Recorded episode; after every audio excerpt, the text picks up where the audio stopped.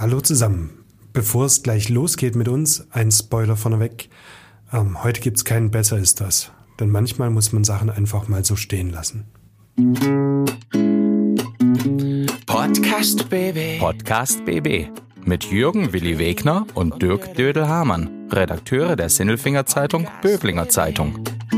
Einmal pro Woche haben die beiden einen interessanten Gesprächspartner zu Gast, mit dem sie über spannende Themen reden.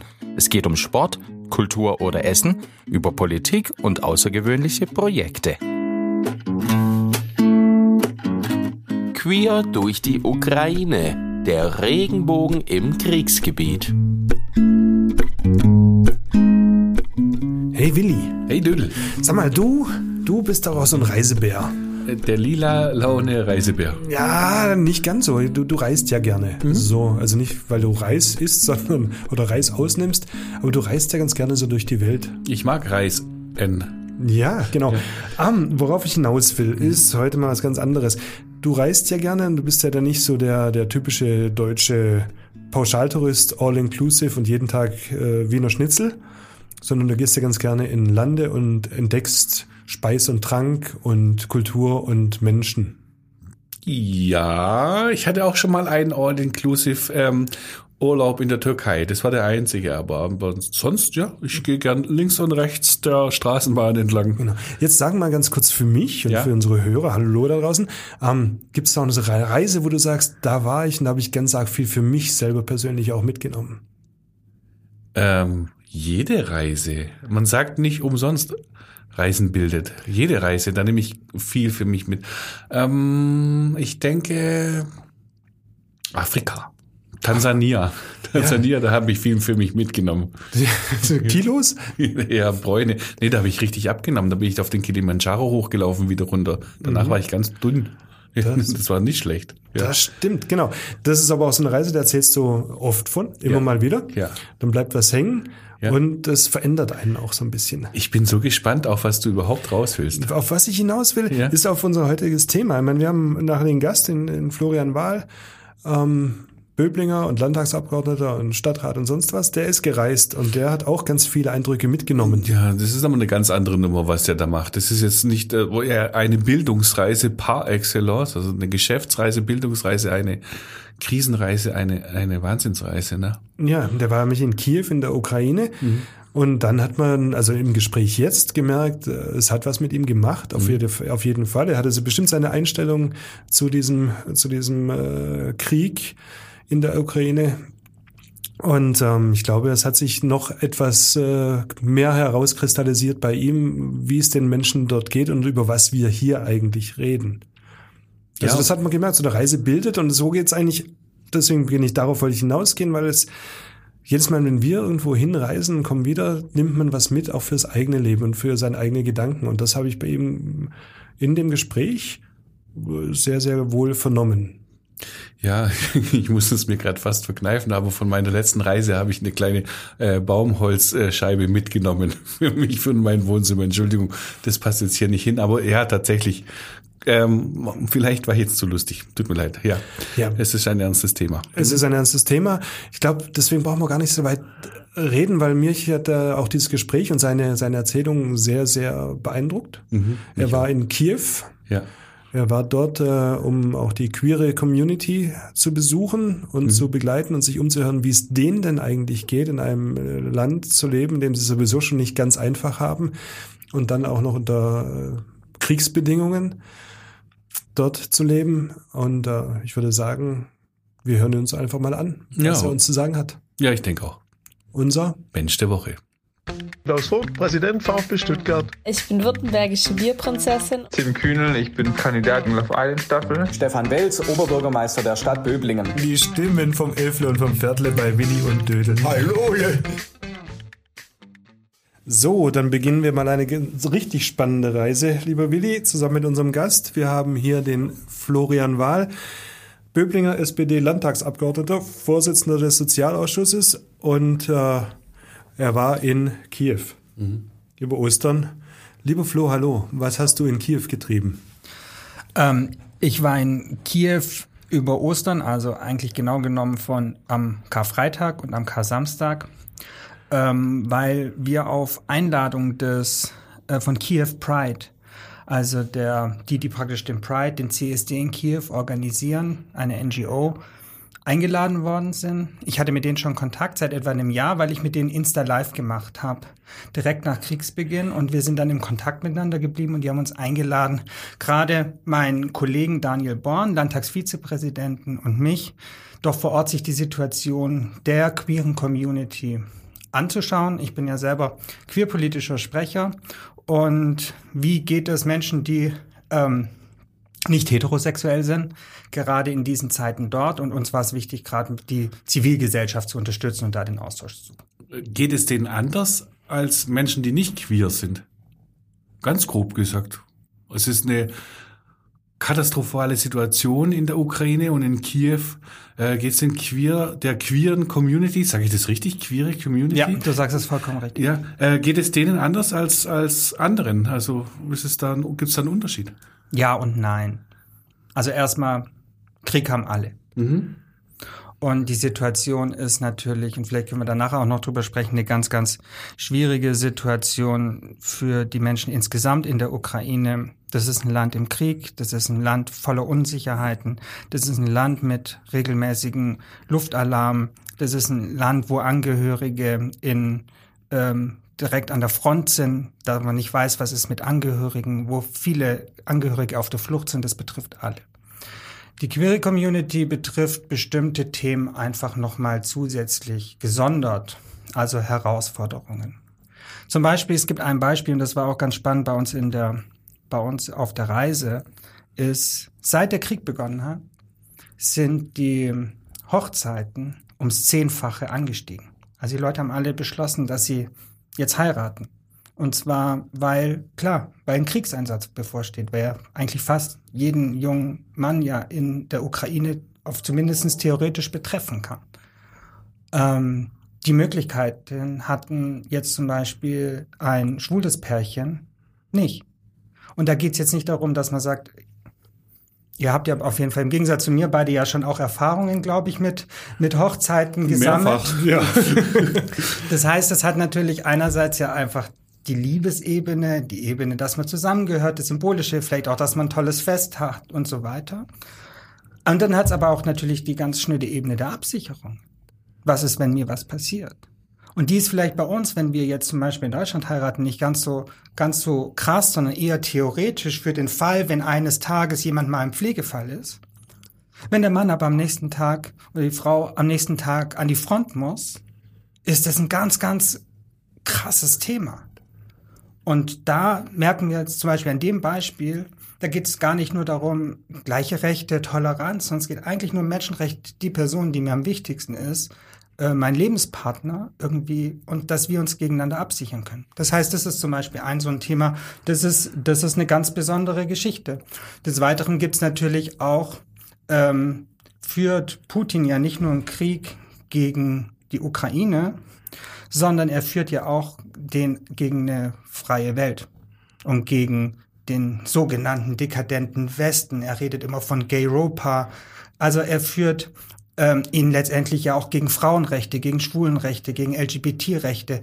Er führt ihn gegen Demokratie, er führt den Krieg gegen die freie Presse. Und da betrifft es die Leute halt ganz, ganz besonders, weil er ganz individuell gegen diese Community Menschen, die einfach die Menschen lieben, die sie lieben, so wie sie geboren worden sind, gegen die einen Feldzug führt. Und das ist natürlich schon eine besondere Situation. Apropos Feldzug, ähm, wie ist denn die, die Community in der Ukraine aufgestellt ohne Krieg? Oder wie war sie vor dem Krieg aufgestellt? Wie waren die Rechte? Oder was hat sich verändert? Hat sich durch den Krieg was verändert? Ja, es hat sich durch den Krieg was verändert. Es hat sich in der Ukraine seit etwa 2015 schon was verändert. Ähm, ich glaube, dass sie, was, was, was LGBT-Rechte, was, was queere Rechte geht, auf einem ganz ordentlichen Weg ist, weil sie sich auch ganz bewusst Richtung Europa orientiert. Ähm, da hat sich schon was getan. Es hat ein CSD gegeben in, in, in, in, in Kiew. Es ist in den großen Städten. Es äh, gibt eine Community, treffen sich. Natürlich nicht so, wie das bei uns in Deutschland ist, vor allem nicht, wie es in großen, großen ähm, Städten ist. Ähm, aber es hat sich seit dem Krieg natürlich noch mal viel mehr geändert, weil natürlich die Community für europäische Werte ganz stark steht und die Leute sich jetzt natürlich alle, auch wenn man selber natürlich Vorbehalte hat, wie uns äh, die Ukraine sich sehr Richtung Richtung Europa orientiert. Das heißt, die Akzeptanz wird, wird, wird glaube ich, eher größer. Ähm, es ist auch total toll, dass gerade zum Thema Ehe oder eingetragene Lebenspartnerschaft es gerade einen Gesetzentwurf gibt, der früher nie eine Chance auf Zustimmung gehabt hätte. Jetzt sieht es gerade so aus, als könnte man das schaffen. Die Mehrheit der Bevölkerung ist auf jeden Fall dafür. Das heißt, die Entwicklung in bezüglich auf die ähm, queere Rechte ist tendenziell positiv, aber es gibt natürlich auch ganz viele Leute, die ganz krasse Vorbehalte haben. Also die Kirche spielt eine ganz große Rolle natürlich in der Ukraine, ehrlich gesagt.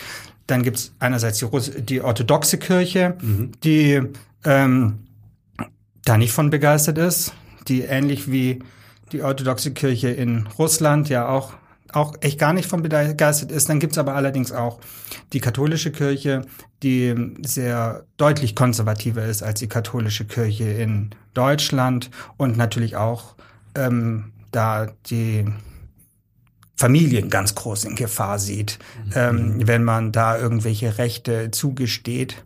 Sonst gibt's eine Community, die, glaube ich, gerade in Kriegszeiten ähm, sehr zusammengerückt ist. Also ich, wir waren da jetzt eingeladen, gerade bei Kiew Pride, Edward, mit denen wir uns da unterhalten haben, die wirklich ähm, ein Community Center gegründet haben. Aber man merkt schon, um in dieses Community Center zu kommen, läuft man nicht einfach rein und sagt, hallo, hier bin ich, ja, sondern. Was ist das? Ist das eine, eine Sporthalle oder ist das ein Haus nee, oder ein Jugendhaus? Oder wie?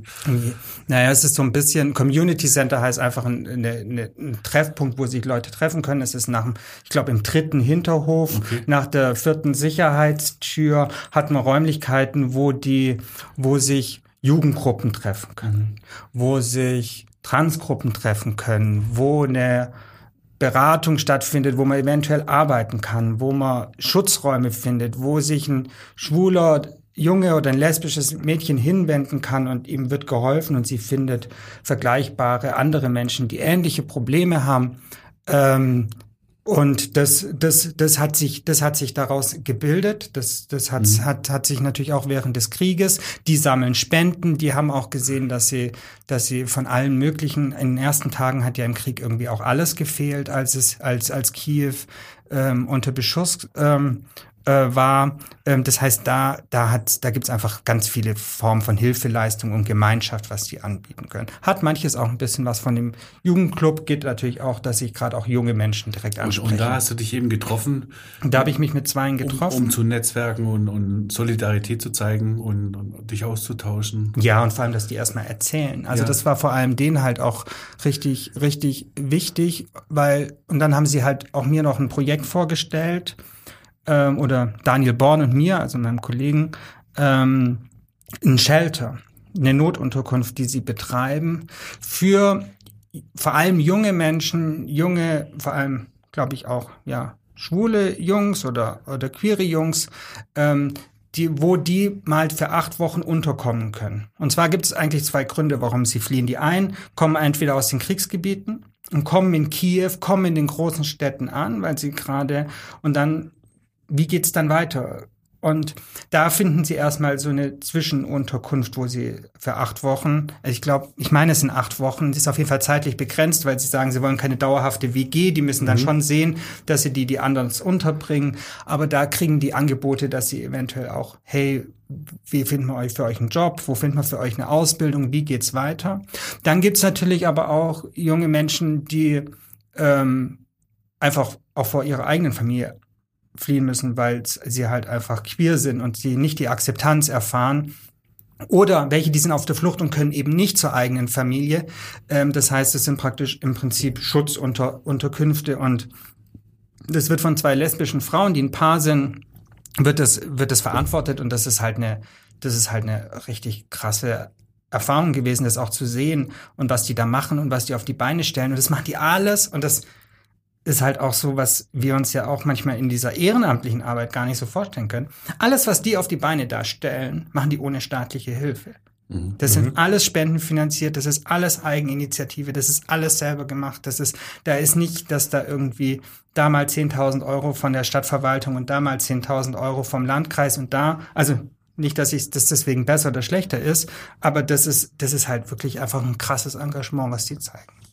Das klingt jetzt trotzdem so relativ normal. Ich meine, wir befinden uns jetzt gerade mitten in Kiew, in einem Land, das äh, angegriffen wird seit über einem Jahr. Und ähm, dann beschäftigen sich Menschen mit, mit anderen Themen als dem Krieg direkt und, und organisieren ähm, solche, solche, solche Anlaufstellen nebenher.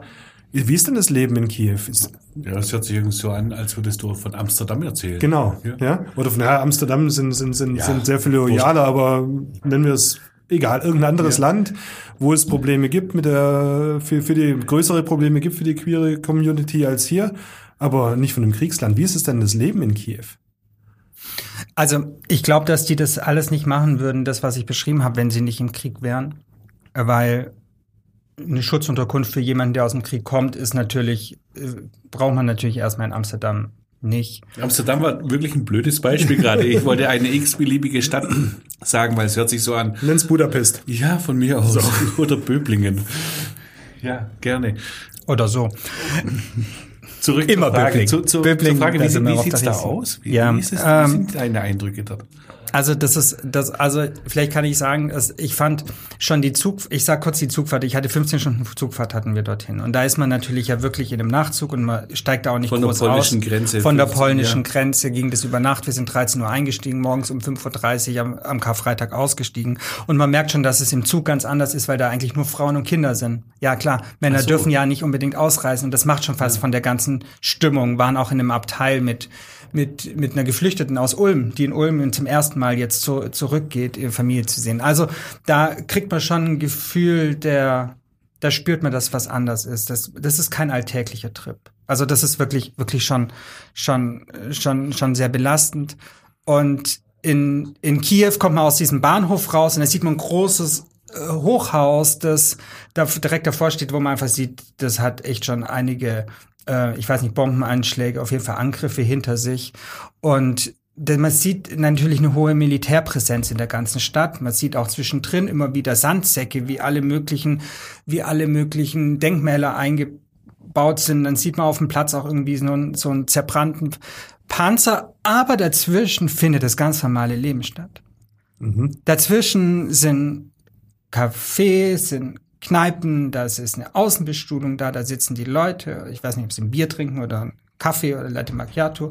Da findet ich ähm, vorbeigelaufen den Straßenmusiker, der, der, der, der Musik macht. Im Maidan rennen die Leute durch die Gegend. Das heißt, es ist ein das ist eine krass europäische Stadt. Man merkt auch plötzlich, hey, das ist doch total nah dran bei uns. Auch die Leute sehen ja alle so aus wie, wie, wie, wie du und ich. Ähm, und auf der anderen Seite merkst du aber die ganze Zeit, das ist natürlich eine, eine Stadt in der Bedrohung.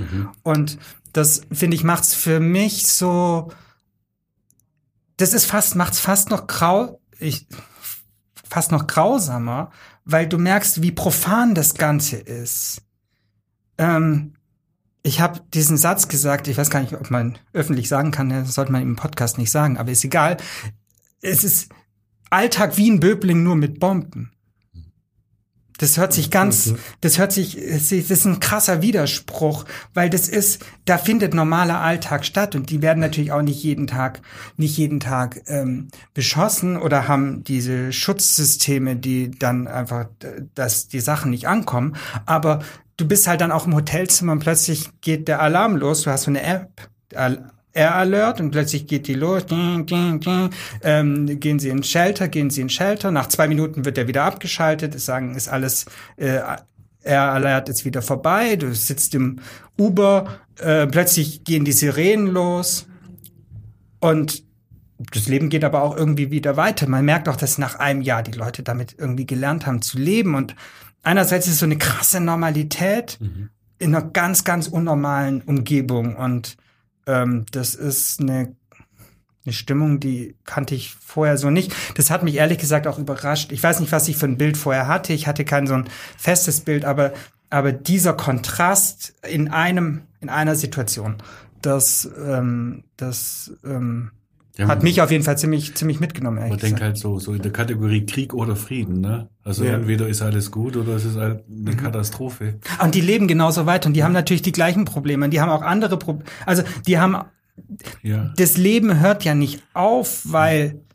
Krieg ist, sondern das kommt ja noch obendrauf und das ist, das ist, das ist echt krass. Deswegen ist auch die Frage, ja, ähm, deswegen war es auch mit den Fragen, mit den Herausforderungen, was hat die queere Community und ist es, passt es jetzt überhaupt zum Krieg? Ja, die Probleme hören ja sonst nicht auf. Es verstärkt sich ja alles, was sonst da ist.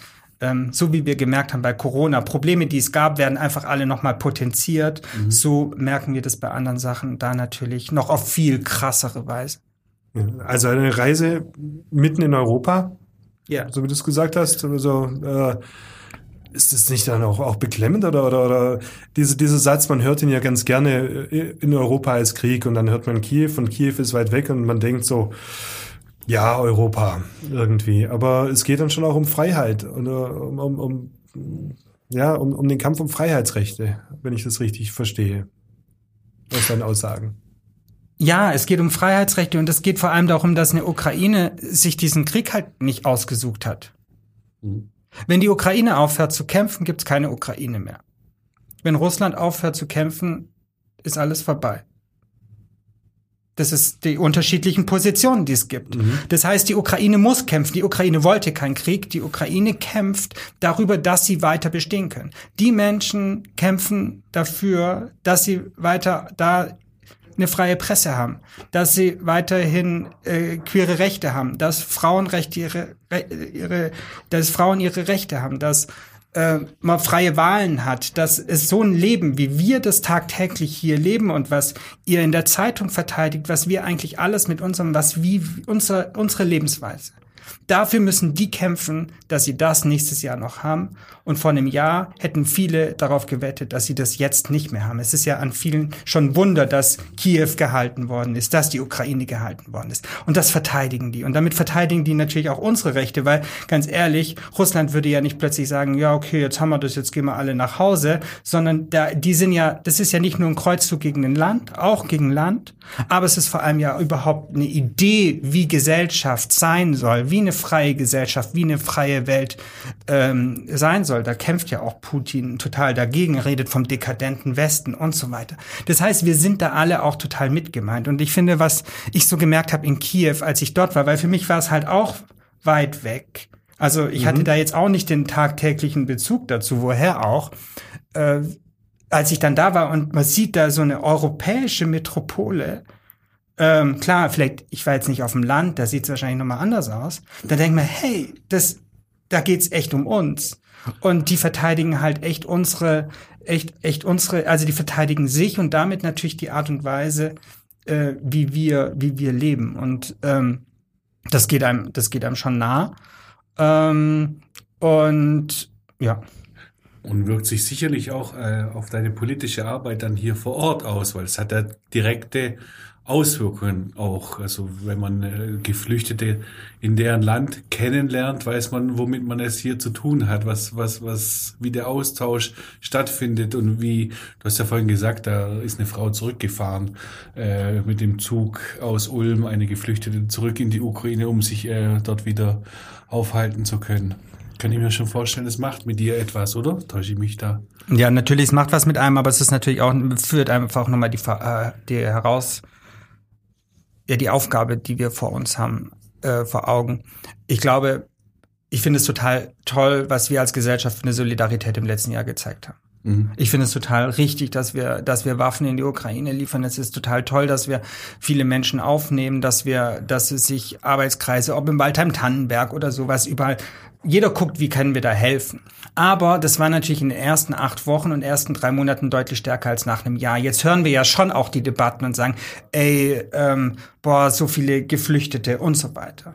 Und da möchte ich halt einfach nochmal erinnern und sagen, hey, wir unterstützen die Ukraine tagtäglich nicht nur, indem wir Waffen liefern, indem wir uns als, dass wir uns da ganz klar bekennen, sondern auch hier vor Ort. Alles, was wir auch für die Menschen, die geflüchtet sind, tun, ist unsere Unterstützung, dass wir helfen, dass die eigentlich unsere Freiheit mit verteidigen. Und ich glaube, das ist eine wichtige äh, wichtige Herausforderung. Ich glaube, was wir sonst auch tun müssen, ist sehen, dass wir sehen, dass wir die Anbindung von der Ukraine an Europa weiter unterstützen. Ich finde, dass wir mehr Städtepartnerschaften brauchen.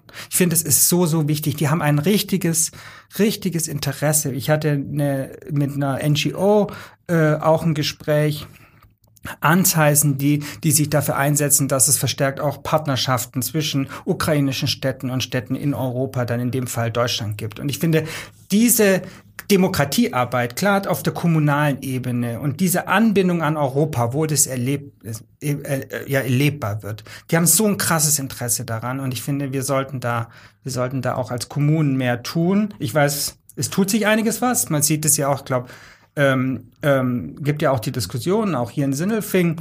Ähm, aber ich glaube, da sind wir, da sind wir alle in der Verantwortung, dass wir diese diese Möglichkeiten schaffen. Aber das ist ja so ein, so ein Punkt, den könntest du ja jetzt als, als Stadtrat in Böblingen auch selber vorantreiben.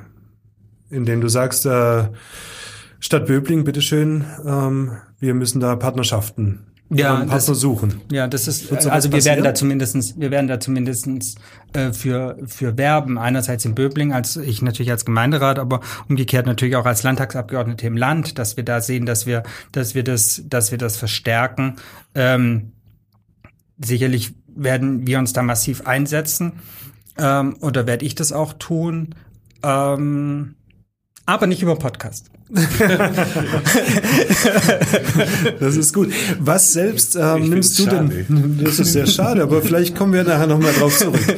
Ähm, Nee, wäre toll, wenn sowas gelingt. Was, was selbst könntest du, was selbst nimmst du denn mit, was du machen könntest, wenn du hattest ja auch noch für, sag mal, du warst jetzt schon dort und hast dort mit der Queer, Queer Community äh, viel Kontakt gehabt. Was nimmst du mit und, oder was hast du mitgenommen, um dort zu helfen? Selber als Politiker?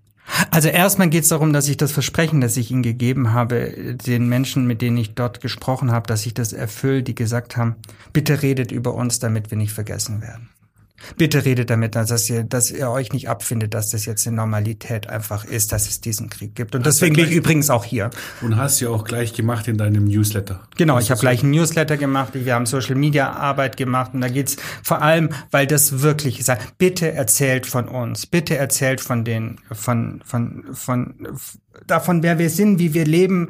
Und ich glaube, das ist, das ist erstmal, da möchte ich einfach ähm, deswegen freue ich mich auch so, dass wir uns unterhalten können, ähm, dass ich mich dafür äh, mit einsetzen kann. Dann geht es ganz konkret, dass man sagt, wie kann man die Verbindungen stärken? Also da geht es wirklich auch auf, deswegen habe ich es angesprochen, mit den kommunalen Ebenen, dass wir da sehen, dass wir natürlich auch gucken, dass wir gerade bei der Debatte, die es um dieses Gesetz gibt, wegen eingetragenen Lebenspartnerschaften, was ja wirklich echt was ganz krass Wichtiges für die momentan ist in der Kriegssituation, dass wir auch jetzt äh, wollen, dass die Partnerstädte, die es bereits gibt, auch vor Ort aktiv gehen und sagen, hey Leute, Europa, das ist schon auch eine Wertegemeinschaft, ähm, die in der Geschichte ähm, unterstützen unterstützen wollen. Also ich glaube, das sind die, das sind so ganz äh, wesentliche Punkte. Dann für die queere Community sicherlich äh, weiter die Netzwerke stärken, sie einladen, äh, gucken, dass wir es schaffen, dass vielleicht auch welche bei den CSDs in Baden-Württemberg auftreten können. Das haben die in der Vergangenheit. Äh, letztes Jahr sind die schon relativ viel rumgereist, um weiter einfach auch dafür dafür zu ja für die Belange ähm, für zu werben und denen eine Stimme zu geben. Ich glaube, das ist so die Hauptaufgabe. Dieses Erzählen von uns, das hast du jetzt damit getan oder liegt dir da ein Punkt noch genau auf dem Herzen? Weil, weil du gesagt hast, bitte, äh, du hast den Auftrag bekommen, erzählt von uns, von Quer. Gibt's da noch was? Ja, also ich habe es schon getan. Ich glaube, ich, ich könnte, ich könnte sehr, ich könnte sehr lange, sehr lange darüber reden. Aber wirklich diese Sache, dass es, dass es um fundamentale Menschenrechte geht, die die verteidigen und dass ähm, die sich alle in einer Situation befinden, die, die sich nicht ausgesucht haben. Also weder die queere Community, auch hier hat sich niemand ausgesucht, ob er queer ist oder nicht queer, aber die Ukraine natürlich in Gänze. Die haben sich nicht ausgesucht, dass sie in diesem scheiß Krieg sind. Da haben die sich echt nicht, sorry, das, aber das, das haben die sich nicht rausgesucht. Und was machen die? Die verteidigen sich und die Art, wie sie leben jeden Tag. Und da möchte ich halt auch, und deswegen will ich es auch noch sagen, ist es mir krass wichtig. Wenn dann so neunmal schlaue Leute kommen und denen sagen, ja, komm, ähm, da müsst ihr halt ein bisschen verhandeln, muss das jetzt alles hier militärisch gelöst werden, ähm, dann gebt halt ein bisschen ab von eurem Land und so weiter und so fort. Alles, was man wieder hört von so, so komischen Menschen wie Wagenknecht und sowas, aber es ist ja viel weiter verbreitet in der Gesellschaft. Das ist echt übel, wenn wir anfangen, einem anderen Land zu sagen, die, die wirklich den Kopf hinhalten, wie sie eigentlich zu leben haben und was sie abzugeben haben und ob das überhaupt richtig ist, dass sie sich dagegen wehren, dass am 24 27.02. letztes Jahr irgendein durchgeknallte Diktator bei denen einmarschiert und den ihre, ihre Stadt in Feuer und ihr Land in Feuer legt. Also das wirklich nochmal dafür zu sagen, dass wir solidarisch an deren Seite zu stehen haben, weil die echt, das haben, die haben davor ein Leben geführt, wie wir es führen. Und die haben genauso gelebt und plötzlich äh, kriegen die das und da muss man echt aufpassen, auch mit irgendwelchen, irgendwelchen, ähm, sage ich mal, auch echt von denen auch als fast beleidigend empfundenen Tipps, die sie dann eigentlich, mhm. also wir so aus dem Frieden denen mal sagen, wie das jetzt alles zu funktionieren hat. Ich glaube, das ist, das ist mir als Botschaft ähm, ganz wichtig. Ähm, und was mir noch wichtig ist, überall, wo wir mit denen gesprochen haben, alle sagen, nicht am 24.02. hat der Krieg begonnen. Die reden auch immer von der Full-Scale Invasion. Für die hat der Krieg gewonnen, als erstmal die Krim annektiert worden ist und das halt mhm. ähm, hingenommen worden ist. Die haben schon Jahre in der Ostukraine Kämpfe. Das ist hingenommen worden. Das wurde von, vom, vom Westen oder von der restlichen Welt gar nicht als so krass empfunden. Aber die, für die ging es nicht erst letztes Jahr los, sondern für die ähm, hat es noch mal eine andere Eskalationsstufe gegeben. Das ist ihnen ganz, ganz wichtig. Und was man übrigens auch sieht, das ist mir vielleicht auch als Eindruck noch ganz wichtig, ist die, die für die gibt's keine Alternative zum Sieg. Die sagen, hey, wenn der Victory kommt, dann werden wir das machen. Wenn wir den Victory haben, dann werden wir das haben. Ich glaube, anders kannst du das als Gesellschaft auch gar nicht durchstehen. Die wollen ihr Land verteidigen und die wollen diesen Krieg gewinnen. Die müssen den gewinnen, weil sie sagen, wenn wir ihn nicht gewinnen, dann sind wir einfach weg. Und ich glaube, das muss man, das muss man, glaube ich, sehen und dieses versuche ich mit weiterzutragen und das, ja, hoffe ich, dass mir es gelingt. Podcast BB. Ein Angebot von Röhm Medien.